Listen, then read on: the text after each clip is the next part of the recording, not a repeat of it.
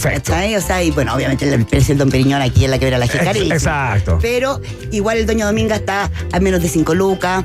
Hay otro que se llama Monfranco que también está. Entonces en esta época es bastante útil eh, para el sector de O Providencia. sea, digamos que tiene un buen portafolio. de- Tiene un de- súper buen portafolio.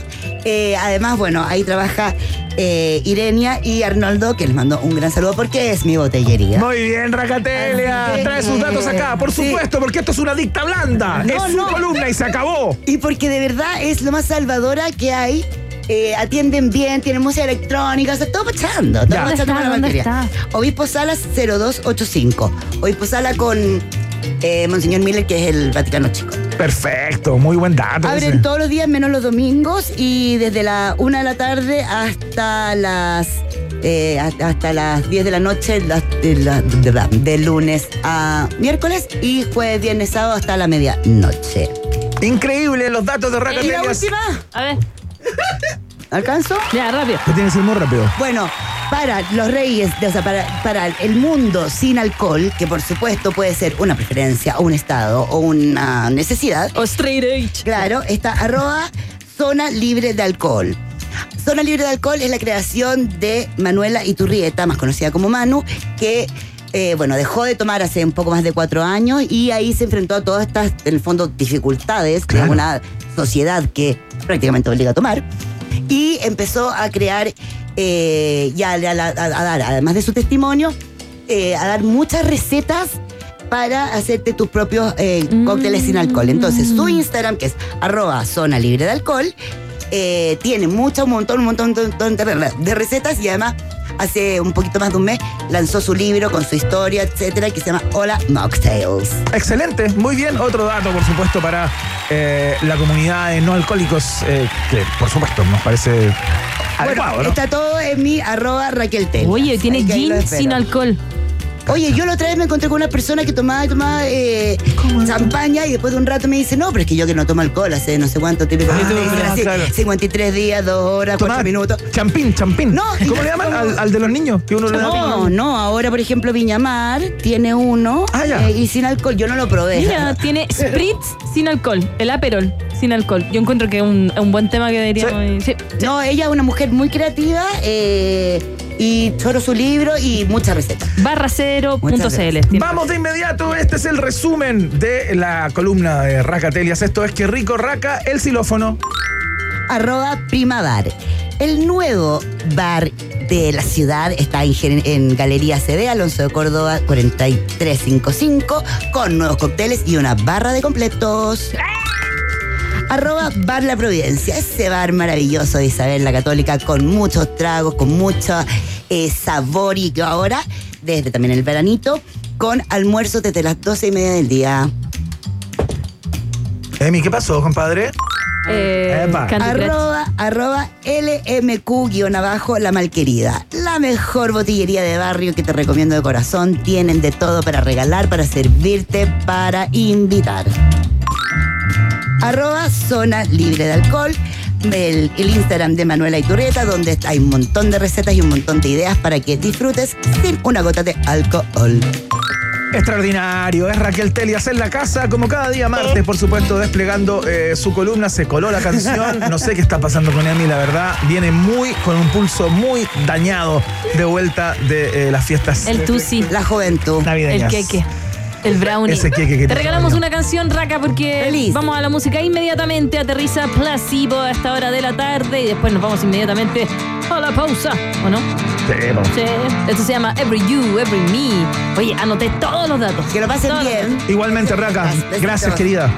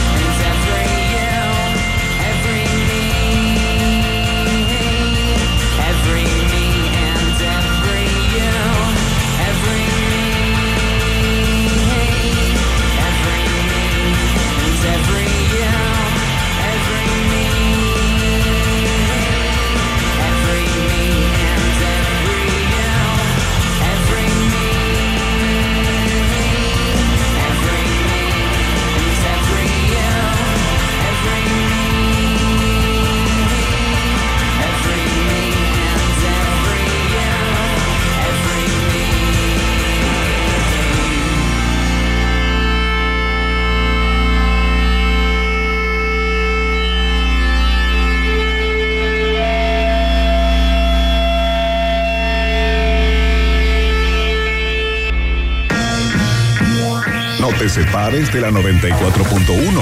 Después del corte, Iván Cartagena Guerrero y Maca Catagua Hansen vuelven con Un País Generoso Nacional en Rock and Pop.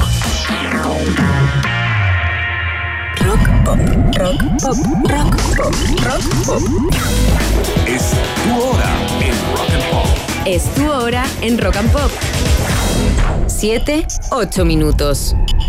Ya, tengo que irme a fotear una tocata de un compañero de composición. Sí, yo igual, voy a ver un cortometraje. Buena, yo voy al lado, a la feria de ilustración. Pucha, yo quiero invitarlo al lanzamiento del corto 3D de mi profe. Es tiempo de creatividad. Estudia en Arcos y descubre un lugar tan distinto y artístico como tú.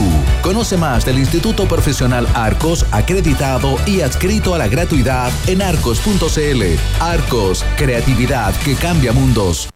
Carosi Promotional Race Pucón 2024. La carrera de triatlón más entretenida del verano se reúne una vez más en el marco del Ironman 70.3 Pucón 2024. Te esperamos este viernes 5 de enero en Pucón. Auspician Carosi, Gatorade, Scotiac, PF, Sparta, Enjoy. Organiza Club Deportivo Universidad Católica.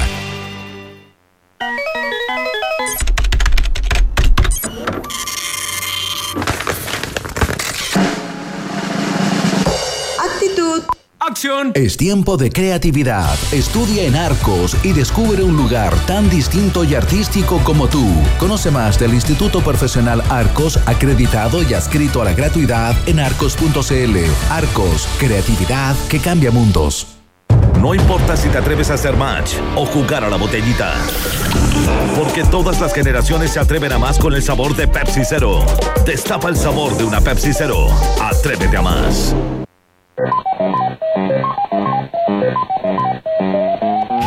Si reconociste este sonido, entonces esta información es para ti. Ahora en el British Council, cursos de inglés para los que se gastaron todas sus monedas comiendo puntos mientras recorrían un laberinto huyendo de fantasmas de colores. Con más de 85 años transformando vidas en el mundo, es tu turno de aprender inglés en cursos presenciales para adultos en Chile. Aprovecha nuestra oferta especial de lanzamiento. Conoce más en www.britishcouncil.cl. Cierra los ojos un segundo e imagínate descansando.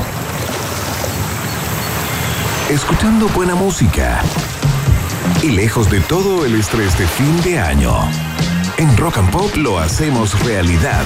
Entra a rockandpop.cl a la sección concursos y participa por una estadía para dos en Boca Lago Lodge Restaurant, ubicado a orillas del lago Ranco, donde te podrás relajar por tres días y dos noches con las mejores actividades y una vista que jamás olvidarás. Participa en rockandpop.cl y date esa escapada que tanto mereces. Rock and Pop 94.1 Música 24-7. Si este año Chile experimentó una sobredosis de conciertos, se vaticina un 2024 aún más potente. Y existe una credencial con el poder de abrirte las puertas a los más deseados. La, credencial, dorada Rock and Pop. La única que te asegura un ticket doble para todos los shows del próximo año donde seamos radio, oficial. Participa por la tuya en rockandpop.cl.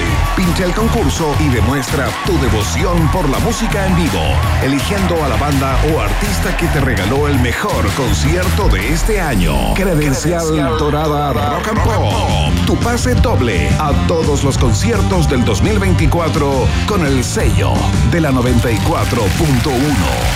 Rock and Pop. Música y regalos 24-7.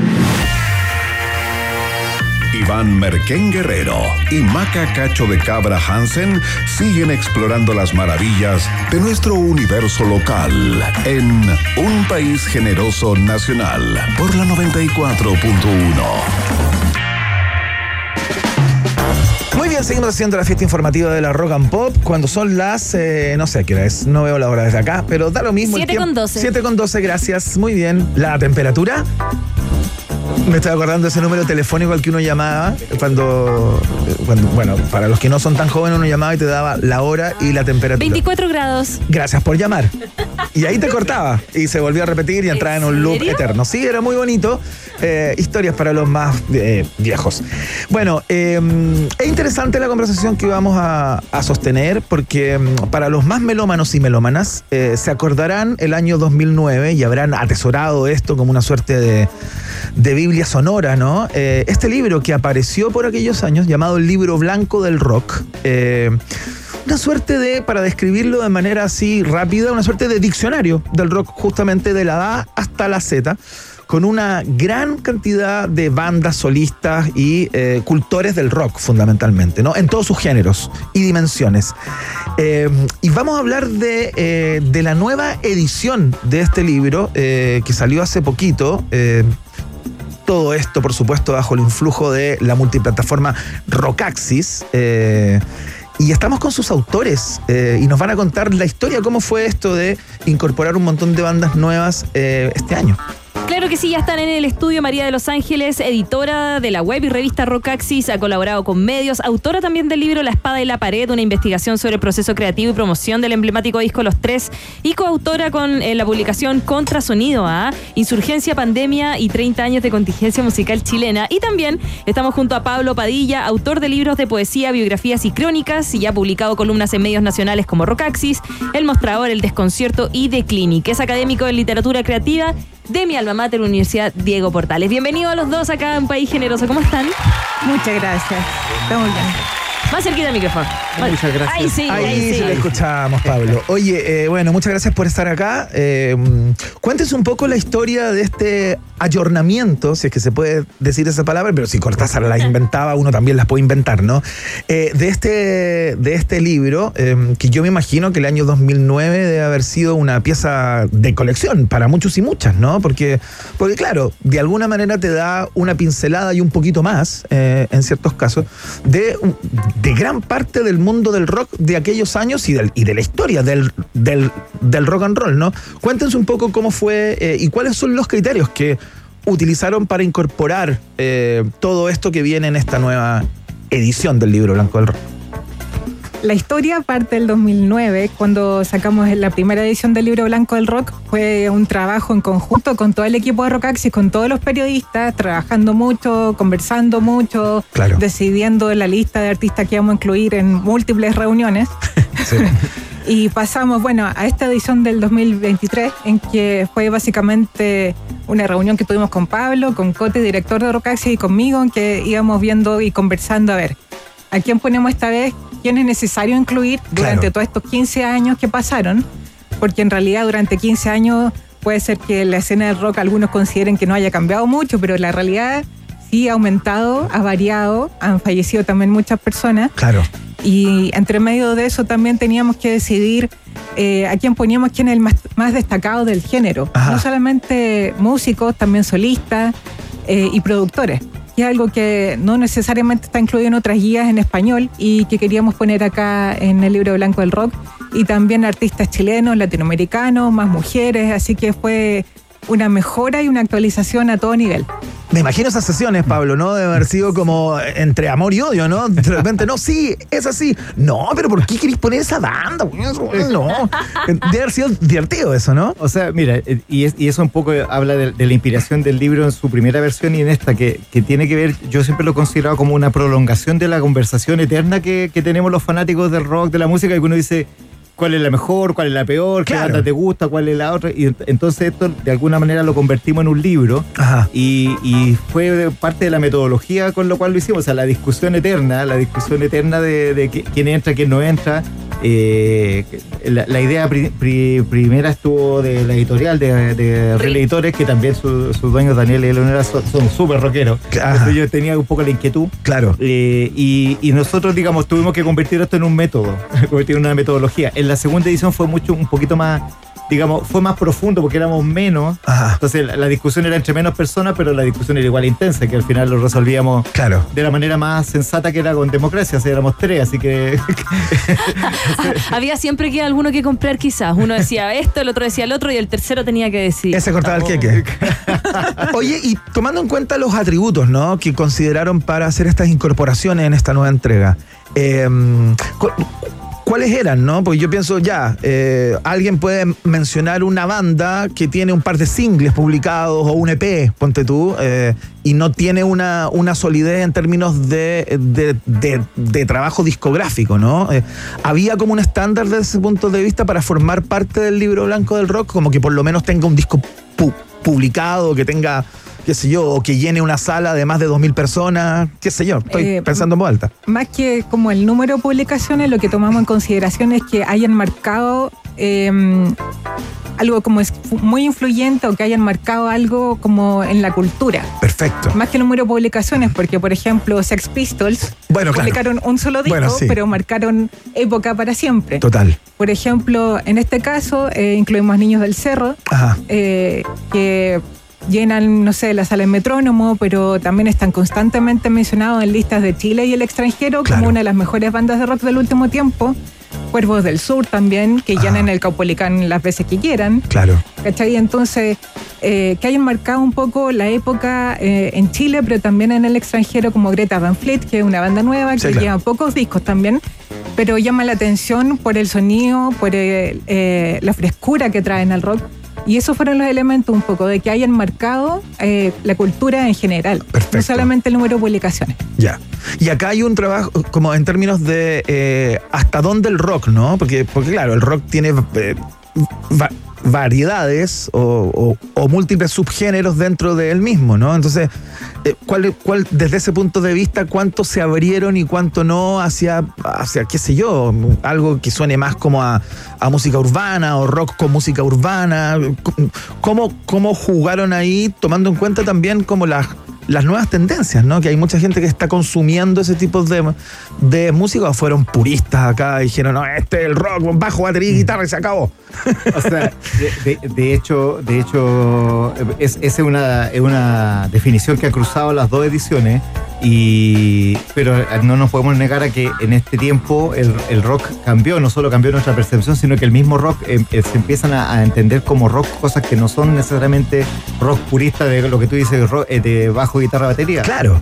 De, de hecho, hay, hay grandes bandas que no tienen, no tienen esa conformación, no sé por nom- nombrar a Emerson de Palmer Bueno, claro. o a Kraftwerk, Por supuesto. que, que están incluidas, ¿cierto?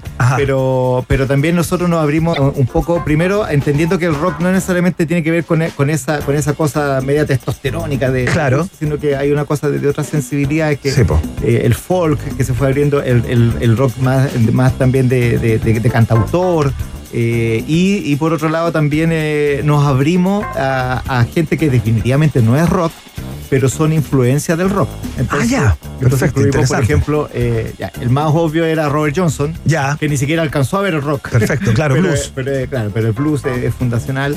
Y incluimos a, en Chile incluimos a Víctor Jara y a Violeta Parra. Perfecto, porque Que- son rockeros de espíritu de alguna manera, ¿no? Y no hay rockero en Chile que no, que no lo invoque de alguna manera, que, Total. No, que, no, que no siga su herencia. Entonces, entonces entendimos que era, tenía que ser rock, pero rock eh, desbordado, digamos. claro, claro, rock amplio. claro. Estamos conversando con María de Los Ángeles Cerda y Pablo Padilla Rubio, autores eh, de esta segunda edición y de la primera también de El Libro Blanco del Rock Chileno. Nuestra productora en unos minutitos más va a subir el concurso, debería creo que en Twitter, para que se lleven este tremendo libro que es un eh, es gigante. Es un tesoro. Es un tesoro, es un buen regalo. Eh, para el, el que que le falta el regalo que no lo hizo en esta semana, eh, este está bueno. El rezagado. Eh, Atención al rezagado, la rezagada, esta es la oportunidad. Hablemos de rezagados, eso mismo. Eh, ¿Qué bandas quedaron afuera en la primera edición y ahora incluyeron? ¿Cuántas inclusiones tiene más o menos? ¿Cómo lo hicieron? Ahí dijeron, oye, ¿te acuerdas que no incluimos a, Voy a a Blas revelar- Pumas? Voy a revelar un.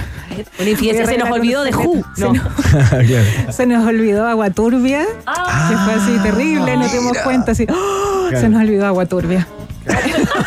Sí, po, obvio, además.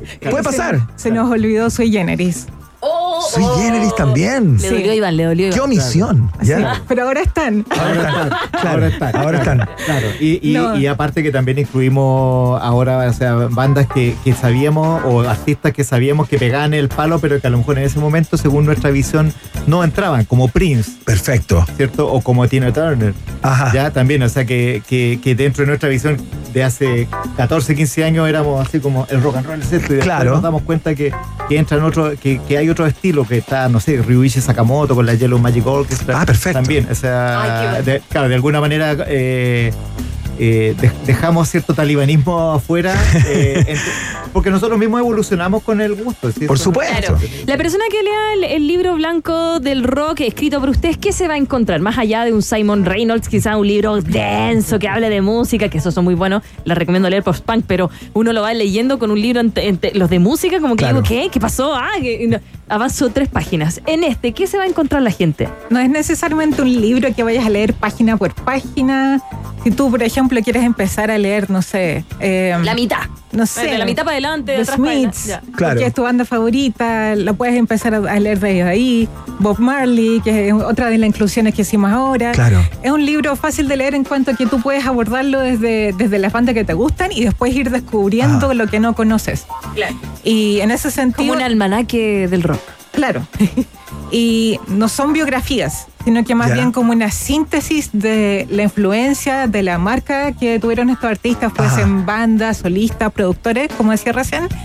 Eh, no queríamos extendernos a contar toda la historia de cada uno, Claro. sino que decir, mira, escucha esta banda porque de verdad Claro. ellos fueron los creadores de tal y tal cosa y Es como que un- escuchar es- tal canción. Es como un ¿por qué están acá? Claro. No, de alguna manera. ¿Por qué Sí. lo están viendo y leyendo? En algunas no extendimos más porque merecíamos, merecían un poco más la historia. ¿Costó alguno acortarlo? Eh, De Beatles. The Beatles. Sí, de, de- de hecho, de hecho, de hecho, de- de hecho, The Beatles lo, lo- lo reescribimos, de una Sí. versión a otra se, se reescribió y, y sí, o sea, ¿cómo abarcáis eso? ¿Cómo abarcáis Sí, eso? es mucho. Claro, Una o sea, página por año. Bien, no sé.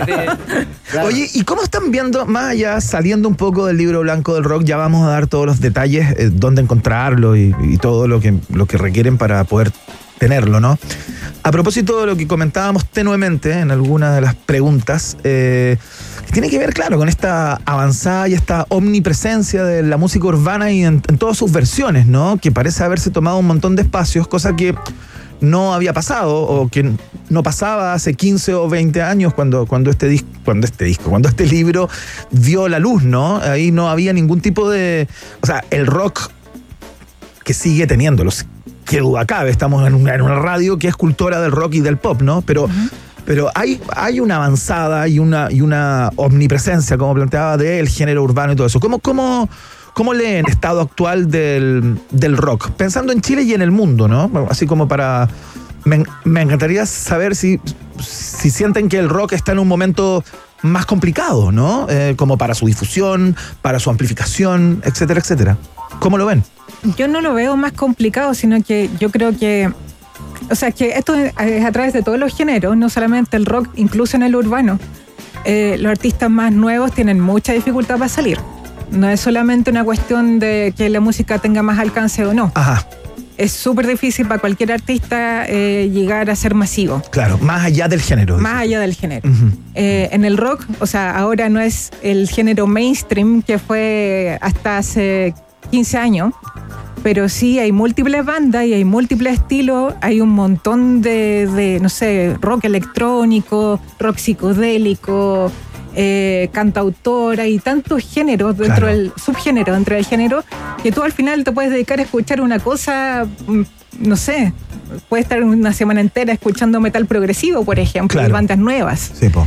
Eh, hay bandas de metal progresivo, por ejemplo, que llenan la Caupolicán, pero no se enteran en los grandes medios. El rock sigue vivo, pero no al nivel del mainstream de hace, como te decía, hace Claro, dos que años. puede que ahora como las canciones volvieron a resurgir, Wham! Last Christmas, porque salió en TikTok, Bueno, claro. por ejemplo. Bueno, hay, Eh, hay muchas bandas que reviven a Claro. propósito de, de lo que está pasando. Pero otras que necesitan estar en el mainstream, como le pasó a Maneskin. Que Maneskin gana Eurovisión eh, y como que él, di- él canta y el, el italiano y, y grita, el rock no está muerto por la cresta y lo dicen su... Y, y bueno, llegaron acá, han venido dos veces y todo. Ese es un ejemplo, que como Mm. que se logró porque, bueno, por lo vistosos que son también, porque trajeron el glam rock de nuevo a la balanza, pero parece que hoy en día, Iván, y, y no sé si opinan lo mismo, em, hay que estar en ese mainstream un poquito para que te, te pesque, no sé cómo explicarlo, o llegar más masivamente, o, Claro, lo que- o es masivo lo que se quiere lograr. Lo que pasa es que yo creo que la masividad, lo mismo que, que todos los estilos, eh, mutó. O sea, la masividad que antes a lo mejor consistía en, en- de- en actuar de una manera o, o llegar a determinados medios, la masividad ahora se mide de- con otros parámetros que nosotros incluso lo ocupamos también, no para todo, pero no sé, por la cantidad de, de- de reproducciones que, que, que- que tienen plataformas, por ejemplo, es, es una manera también, de hecho el Maneskin es un ejemplo porque, porque previo a eso tuvieron harta difusión en, en redes, ¿cierto? y que no eran el primero tampoco, también eso pasó con, con, con otra, con Ar- Arctic Monkeys en su momento, Sí, también- también se abrieron por ese lado, entonces la masividad se ha ido adaptando, adaptando y ha ido mutando. Ahora, y yo creo que el rock, el rock sigue vivo en otro sentido también, un poquito más, más como, como, como de, de sustrato. Porque, porque como imagen, si bien a lo mejor las mayores ventas, las mayores convocatorias no, no están en el rock, el rock sigue siendo un referente. O sea, eh, artistas de muchos géneros, incluyendo el, incluyendo el género urbano o de otros, eh, aspiran un poco a tener esa imagen del rockstar. Sí, claro. ¿Cierto? Y, y- y a proyectar esa, esa cosa insolente que el rock instaló en algún momento. Claro. Entonces, entonces cuando alguien, no solo un artista urbano, un futbolista o alguien así, se, se pone rupturista, eh, se dice para bien o para mal que ya se puso medio rockstar. Se, cree, se cree rockstar. Sí, Estábamos po. hablando de un par de rockstar a- afuera que, que no son rockeros. Entonces, el, el- el- el rock culturalmente sigue siendo un referente de, de lo que estremece. Y, y creo que es- eso se mantiene. Y eso lo entiende cualquiera todavía. Y eso está contenido en el libro blanco del rock en su segunda edición, eh, Real Editores. Eh, esto ya está disponible, ¿no? Ya está en, ya está en Sí, librerías, sí. en las mejores, en las peores, en todas. Todas está disponible, primero realeditores.com eh, está, está disponible desde el primer día. Claro. Con, de hecho hay un descuento ahí para, para compensar el envío. que Perfecto. si meten pu- eh, eh, Real Editores, las tiendas, busquen segunda edición porque todavía está disponible la primera. Pero yo lo acabo de edición. googlear y me salió al tiro. Al tiro. Está este con la portada sí. de, de- con la, portada con- blanca. la- claro, es la portada gris una de, uñeta. de médula, que hay que decirlo. Sí, que es la misma persona que hace las il- ilustraciones o no? No, no, es la misma Jorge. Rojas, Jorge que, Rojas, que el histórico ilustrador de Rocaxi, de la portada de Rocaxi. Perfecto. Y también lo encuentras, por lo menos hasta el día de hoy, está en la, en la cadena de librería Antártica, que está prácticamente Ah. en todo Chile. Sí, claro. Así que la, la- la compra física también la pueden hacer. Buenísimo. Larga vida Rocaxis. Uy, también. el rock and roll también. Pablo Padilla Rubio, María de Los Ángeles Cerda, autores de eh, la primera entrega del año 2009 y de esta segunda, el, el libro blanco del rock, nos contaron hoy día acerca de lo que viene acá adentro. Muchas gracias por estar acá y que les vaya muy bien. Oye, nos vamos con una gracias. música simbólica, con una canción para ustedes. Ya, pues. ¿Por qué no nos quedamos con algo de Queen? Oh, Ah. sí. Bello. Esto se llama I Want to Break Free en la 94.1. I want to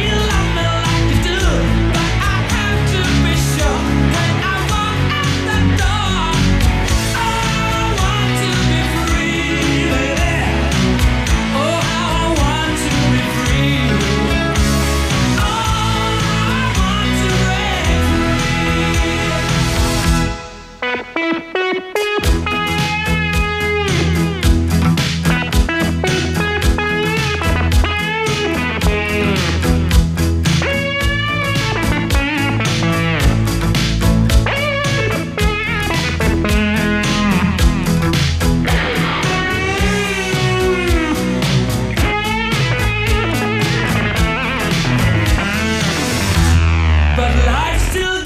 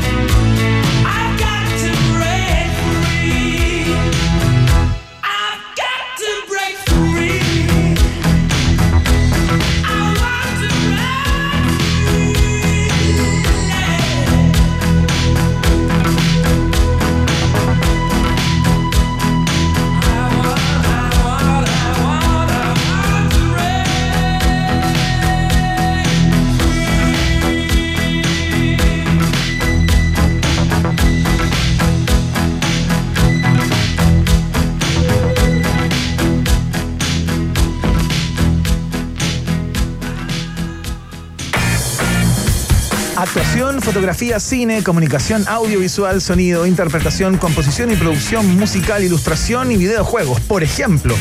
Es algo de lo que ofrece Arcos. Es tiempo de creatividad. Estudia Arcos y descubre... ¿Qué cosa? Ah, y descubre un lugar tan distinto y artístico como tú. Conoce más en la www.arcos.cl. Arcos Creatividad que cambia mundos es parte de la fiesta informativa de los Rock and Pop. Que va a la pausa y a la vuelta ya llega Maca Hansen, la Comodoro Maca Hansen, que preparó un viaje en el tiempo de proporciones bíblicas. Vamos y volvemos. Hacemos un pequeño alto y al regreso Iván Piripao Guerrero y Maca Cachureos Hansen vuelven con un país generoso nacional en Rock and Pop. Temperatura rock. Temperatura pop. Temperatura rock and pop en La Serena 20 grados. y en Santiago. 25 grados. Rock and Pop, música 24/7. Actuación, fotografía, cine, comunicación audiovisual, sonido, interpretación, composición y producción musical, diseño gráfico, ilustración, animación digital y videojuegos. ¿En qué otro lugar te sentirías mejor? Conoce más de Instituto Profesional Arcos acreditado y adscrito a la gratuidad en arcos.cl. Creatividad que cambia mundos. Ya no hay forma de frenar la revuelta de los tres. Cuarta fecha el 1 de mayo con cancha de pie Movistar Arena. Últimas entradas para el tercer concierto del 30 de abril. Y en regiones Concepción, Antofagasta y Puerto Montt. Sé parte de la historia junto a Álvaro, Titae, Ángel y Pancho. Entradas en punto ticket. Produce cuatro parlantes y Moyo. Cierra los ojos un segundo e imagínate descansando. Escuchando buena música. Y lejos de todo el estrés de fin de año. En Rock and Pop lo hacemos realidad. Entra a rockandpop.cl a la sección concursos y participa por una estadía para dos en Boca Lago Lodge Restaurant, ubicado a orillas del lago Ranco, donde te podrás relajar por tres días y dos noches con las mejores actividades y una vista que jamás olvidarás. Participa en rockandpop.cl y date esa escapada que tanto mereces. Rock and Pop 94.1 Música 24-7. Desde un atentado terrorista en Europa hasta un esperanzador descubrimiento científico que podría cambiar la historia. Allá donde está la noticia, los periodistas de El País estarán para contártela, informándote siempre con rigor de todo lo que más te interesa. El País, periodismo global, ahora para Chile. Visita elpaís.com. Papá, papá, papá, papá. Ya salieron Sean todos bienvenidos y bienvenidas a Festi Kids Summer 2024, el festival infantil del verano. Circo, talleres, marionetas gigantes, food trucks y carritos de golosinas, editoriales infantiles, stands, tiendas, adopción de animales, obras de teatro infantiles y shows musicales como Cantando Aprendo a Hablar y El Perro Chocolo. Asegura tus entradas en Ticket Plus. Festi Kids Summer, 5, 6 y 7 de enero en el Centro Cultural Las Condes. Colaboran Eucerin, Hush Puppies y Melt Pizzas. Produce Marcuson. ¿Reconociste este sonido? Entonces, esta información es para ti. Ahora, en el British Council, cursos de inglés para los que no dejaron dormir haciendo su trabajo para cerrar semestre. Cursos presenciales de inglés para adultos en Chile. Aprovecha nuestra oferta especial de lanzamiento. Conoce más en www.britishcouncil.cl.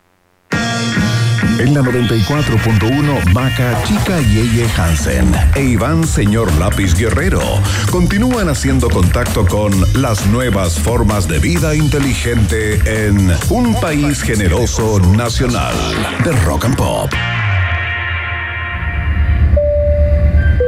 Estimados pasajeros, pónganse cómodos y prepárense para el despegue. Llegó el momento de subirte al DeLorean de la 94.1 y viajar por la historia de nuestra cultura pop. Es el viaje en el tiempo en un país generoso de la Rock and Pop. Primera estación. Estamos, estamos en YouTube también. Ahí sí. ¿Sí? Nos pueden escuchar, ver, participar de este viaje en el tiempo a través de nuestra cuenta de YouTube, arroba rock and pop FM. Y tenemos de fondo al tremendo, al único, inigualable, majestuoso. Me cae tan bien. Me caía, se murió. Sí. Estamos hablando de Curtis Minefield. Esta se llama Superfly. Bueno, un día como hoy, pero en Sácate no- una onda, ¿eh? Tremenda, es como de policía. Güey, Es que bueno, era de una película. Claro, es como policía de los 70. Sí, así. Pam, pam. Absolutamente. Ya. Un día como hoy, pero en 1999, moría Curtis Minefield. Había pasado nueve años en una cama articulada tras quedar tetrapléjico en un accidente. Durante una actuación al aire libre en Brooklyn, una ventolera provocó que se le cayera encima parte del equipo de luces. Para mayor complicación, aquel concierto era benéfico, no estaba ni asegurado. Uh, claro, era como un hipeo, así como, ya, ve, toquemos. Mira, así que la última parte de su vida de Curtis Minefield quedó marcada por este tremendo hecho que lo, lo tuvo en cama y a pesar de que el hombre demostró su capacidad de lucha, conservaba la esperanza de que los avances de la medicina facilitaran su recuperación, volvió a aprender a cantar y grabó el disco New World Order del 97. Sin embargo, su drama pasó comparativamente desapercibido después de todos los logros que había hecho. No vivíamos en 1999 en esta era de comunicación instantánea, con tweets que despiertan estas simpatías automáticas. Curtis Minefield llevó a la música hasta el final de sus tiempos. Escucha esto. Niggas, Niggas.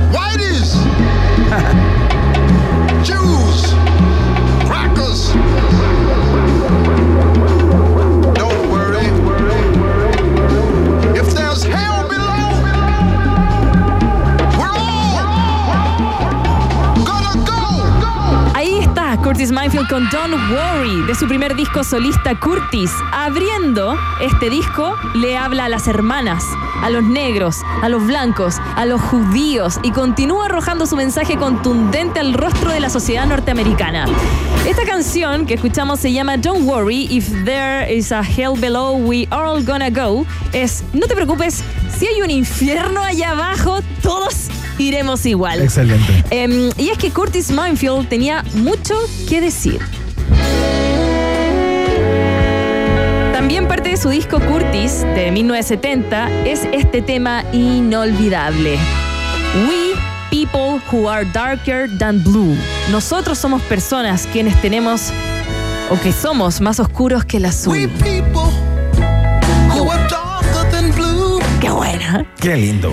Un encendido llamado a la unión del pueblo negro en pos del objetivo común de la igualdad de, de derechos. Curtis, su primer álbum, es eh, la primera manifestación adulta del soul moderno unos meses anterior al What's Going On del Marvin Gaye. Claro. Fue antes. Y la armoniosa declaración de principios de un hombre comprometido con su tiempo. Una sinfonía de sonrisas negras, todas arrulladas, podríamos decir, por un luminoso enjambre de violines, guitarras, vientos, percusiones, el germen de la poesía y de la solidaridad abonado con la magia del soul, la materia de la que están hechos los sueños. Qué lindo.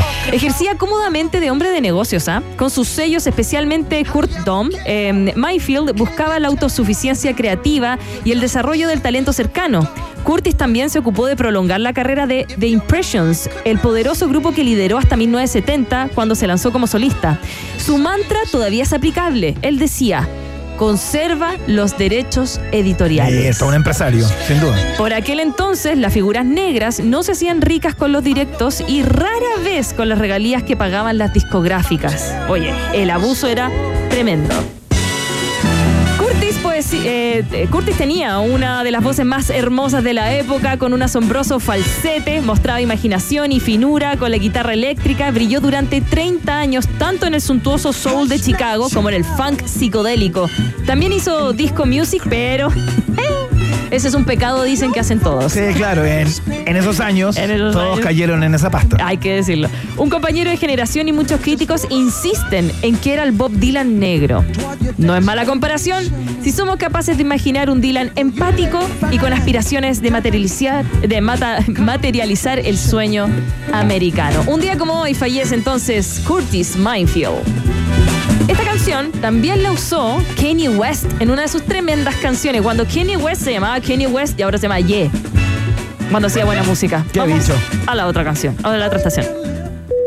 Próxima estación.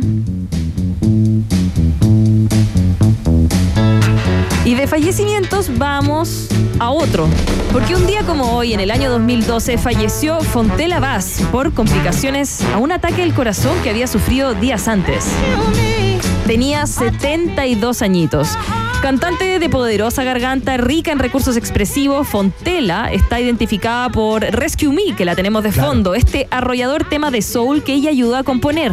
Éxito global a mediados de los 70 de mane- eh, y se trata de una de las piezas que han terminado retratando aquella época por su impetuosa línea de bajo y su urgente mensaje. Estamos souleros hoy, Maca Hansen. Sí, ¿ah? es que era por la época. Me encanta.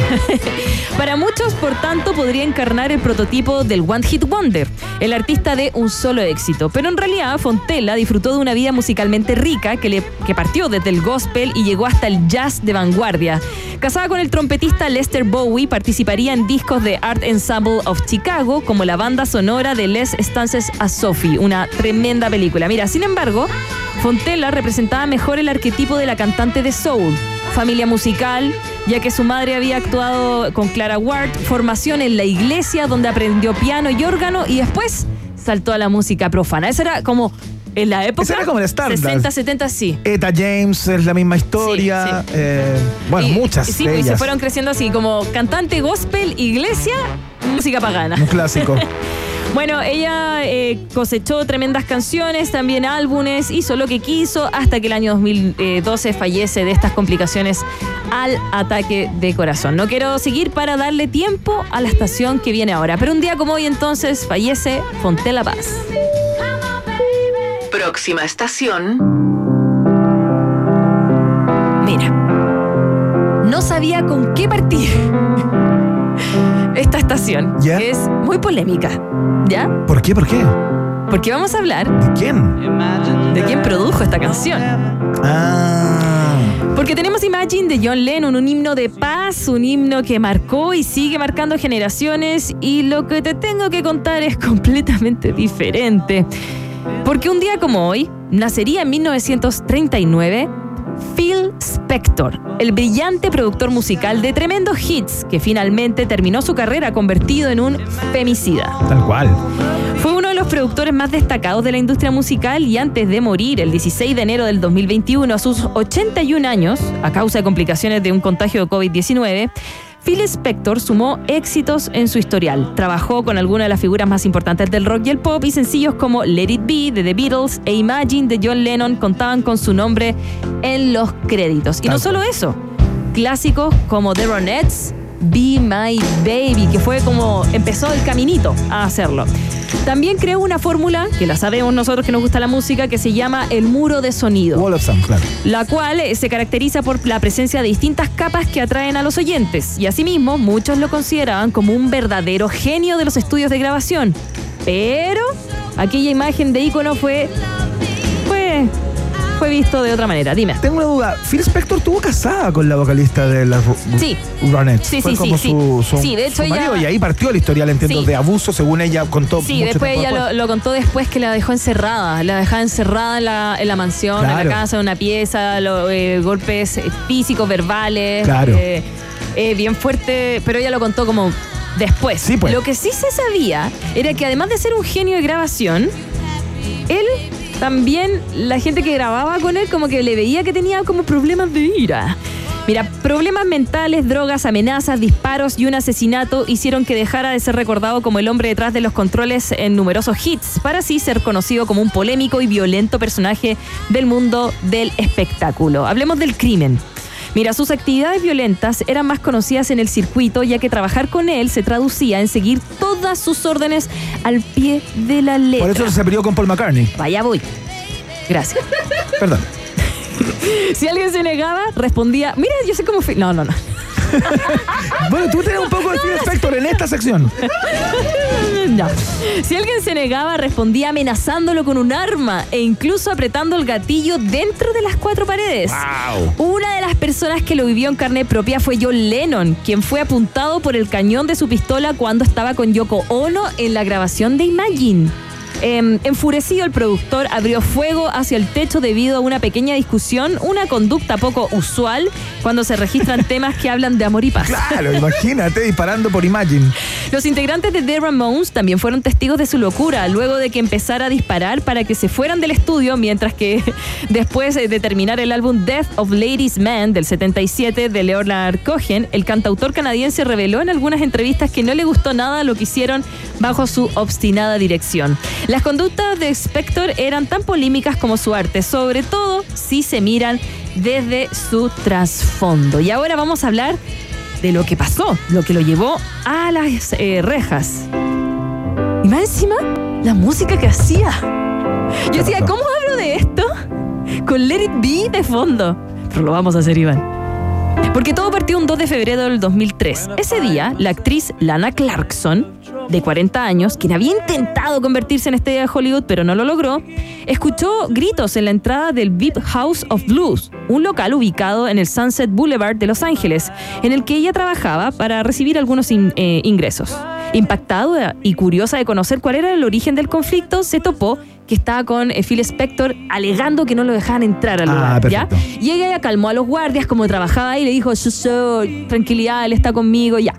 La cosa fue que a él le quedó cayendo bien la chiquilla. Perfecto. Y más entrada en la noche, cuando House of Blues cerró las puertas, él la invitó a que se fueran juntos en su limusina a una lujosa mansión en La Alhambra. Ilusionada con la idea de conocerlo en profundidad, ella dijo que sí, por lo que su chofer los recogió a ambos y se los llevó. Perfecto. Cuando llegaron, el empleado, el chofer, esperó afuera con una cajetilla de cigarros en sus manos y si bien estaba acostumbrado a ver drogas, peleas, armas, denuncias hacia su jefe, pensó que esta no sería una noche diferente, ¿ah? Así, ah, ya. Ese día fue más complicado de lo normal. Estamos escuchando todas las canciones que él, que él produjo. Lo estamos repitiendo esto. Sí, sí, es que no quería ir con Let It a la muerte. Excelente. Después de unas horas fumando en la entrada, escuchó un fuerte disparo. El, el- el conductor. Claro. Asustado y caminando lentamente entró al lugar y buscó la fuente del estruendo del, del ruido. Y fue ahí donde se encontró el cuerpo de Clarkson, con el impacto de bala pasado por la boca, dejando el sillón, que estaba blanco ahora, teñido de rojo. Consternado, el, el chofer llamó al eh, 911 y dijo, creo que mi jefe mató a alguien. Bueno, el juicio fue controversial porque él era muy famoso, ¿cierto Claro. que sí? Lo, el abogado fue el mismo abogado de J.O. Simpson. O.J. J- Simpson. Eso, O.J. Simpson. Y bueno, finalmente eh, lo sentenciaron a 19 años eh, revisables, pero bueno, él se contagia entonces el año 2019 de COVID y fallece. Em, le dieron pocos años, ¿ah? Al principio costó que lo dejaran encerrado, como que la peleó, la peleó harto tiempo ahí, como que los tribunales lo iban llevando y finalmente Iban presentando recursos Claro, seguramente como claro. para dilatar de alguna manera Claro. su, su sentencia. Pero imagínate cómo termina una carrera así de importante, una persona tenía que ir a terapia. Vayan a terapia. Y vamos a la siguiente estación, lo hacemos rapidito. Próxima estación.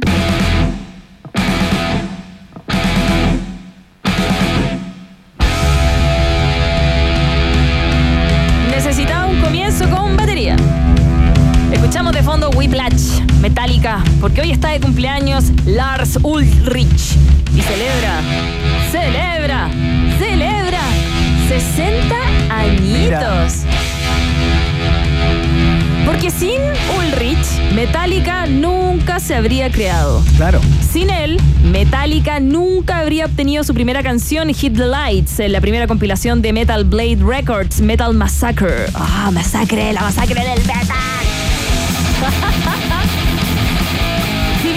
Puede aparecer en los titulares por ayudar a derribar a Napster Claro. o por tener una colección de arte ridículamente cara, las contribuciones de Ulrich a Metallica son las que han convertido en una, vere- una verdadera leyenda del metal y es a quien celebramos hoy día. Porque Lars Ulrich nació en 1963 en el seno de una familia en la que el tenis era algo mucho más importante que una mera ficción de tiempo libre. El propio papá de Lars, Torben Ulrich, que falleció hace muy poquito, el 21 de diciembre a los 95 años, jugó este deporte a nivel internacional desde fines de 1940 hasta 1980, ganando varias medallas. Y la cosa no es solo esa. Su abuelo, Einar Ulrich, fue otro prestigioso tenista del globo que representó a Dinamarca en la Copa Davis y en los Juegos Olímpicos. Ah, mira, o sea, era una tradición imposible de Sí. esquivar para. Lars. De hecho, Lars, juvenil, fue Sí, dentro pues. de los mejores de Dinamarca, pero no logró entrar al equipo para las competencias. Bueno, y gracias a esto, Lars viajó muchísimo. Y a los 16 años se fue a vivir definitivamente a Estados Unidos. ¿Y quién lo cambiaría todo? Los escuchamos de fondo. Mira. Deep Purple. Deep Purple. Deep Purple. Fireball. Porque en febrero de 1973, el papá de Ulrich consiguió entradas para cinco de sus amigos para el concierto de Deep Purple que ofrecieron en el mismo estadio de Copenhague, en el que había participado como juvenil, como tenista. Claro. Como uno de los amigos no podía ir, dijeron, no nos vamos a perder este tremendo carrete de Deep Purple, así que llevaron a Lars de nueve años, que se quedó hipnotizado por la actuación de Ian Gillan y compañía. Y al día siguiente se compró el disco Fireball. Ahí puede decirse que verdaderamente comenzó la carrera musical de Lars Ulrich. Bueno, Lars tiene muchísimas historias, pero voy contándote algunas chiquititas, ¿ya? Por mucho que lo critiquen por su manera de tocar, la verdad es que Ulrich fue todo un pionero en la batería en el campo del thrash metal con golpes rápidos como lo que encontramos en Battery o en Of Wolf and the Men, que lo tenemos de fondo. Desde el lanzamiento del disco homónimo de Metallica, Ulrich adoptó entonces un estilo de batería más simplificado y redujo su kit de 9 a 7 piezas. Pero vaya como pega, ¿ah? Pega fuerte. Igual algunas canciones tiene doble bombo. Sí. Tiene doble pedal. Pero de todas maneras, siempre lo critican. Por ejemplo, en One, ¿no? One. En One, tremenda. Lo que pasa es que como partía, sí, como no le iba a cortar la intro. Obvio. Eh, bueno, eh, Metallica también dio su primer concierto en nuestro país el martes 4 de mayo de 1984. ¿O el 89? Yo creo que 89, ¿eh? 89. Por ahí. Sí, por ahí. En el velódromo del Estadio Nacional, una fecha que podría haber sido una más, pero que para nosotros tenía otro sentido. Santiago soportaba fuertes temporales de lluvia que afectaron la quinta, la sexta y la región metropolitana y un devastador aluvión que tuvo su origen en la quebrada de Macul, en el sector precordillero de, de Peñalolén y la Florida, justo el día anterior de ese tremendo concierto. La imagen de los fans entrando en medio del barro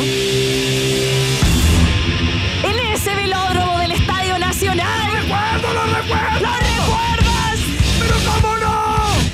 ¡Sería la catarsis! ¡La vas a cagar el estadio! ¡La catarsis de Chile! Perdón, nos van a echar. Bueno, hablando antes de, de cerrar el cumpleaños de Lars Ulrich, Metallica descubrió que su single I Disappeared del año 2000 había estado circulando a través de la red de Napster antes de que fuera distribuido. Oh. Llegó antes al internet, Claro. antes que yo lo vendiera. Y ahí para la banda entera, pero Lars Ulrich Sí. fue uno de los eh, principales impulsores de todas las demandas Sí. y juicios en contra de Fue el que puso la cara, papito. pues, el que cual. fue ahí a dar la cara. Lars en persona fue a dar la cara de la banda y finalmente Metallica demandó a Napster por violación de derechos de autor en un episodio significativo para la industria musical. Claramente nada volvió a ser lo mismo, ¿ah? Y, y el pequeño danés, estemos o no de acuerdo con sus palabras, fue el primero en alzar la bandera de los músicos protegiendo la música y sus royalties, ¿no? Ya. Qué bu- me gusta esta canción. Y terminó, terminamos, sí, no pasa nada, no pasa nada con la última estación. Está de cumpleaños un niño bonito que no sabía que había estado en pandemia porque estaba en un retiro espiritual. Viene a Chile. Mira. 30 Seconds to Mars, está de cumpleaños el señor Jared Leto. Leto. Ya. Mira. Ganador del Oscar. Vamos a los resultados de la pregunta del día. Rock and Pop tienes un permiso 24-7 para la pregunta del día. Vota en nuestro Twitter, arroba Rock and Pop, y sé parte del mejor país de Chile. Un país generoso de la Rock and Pop.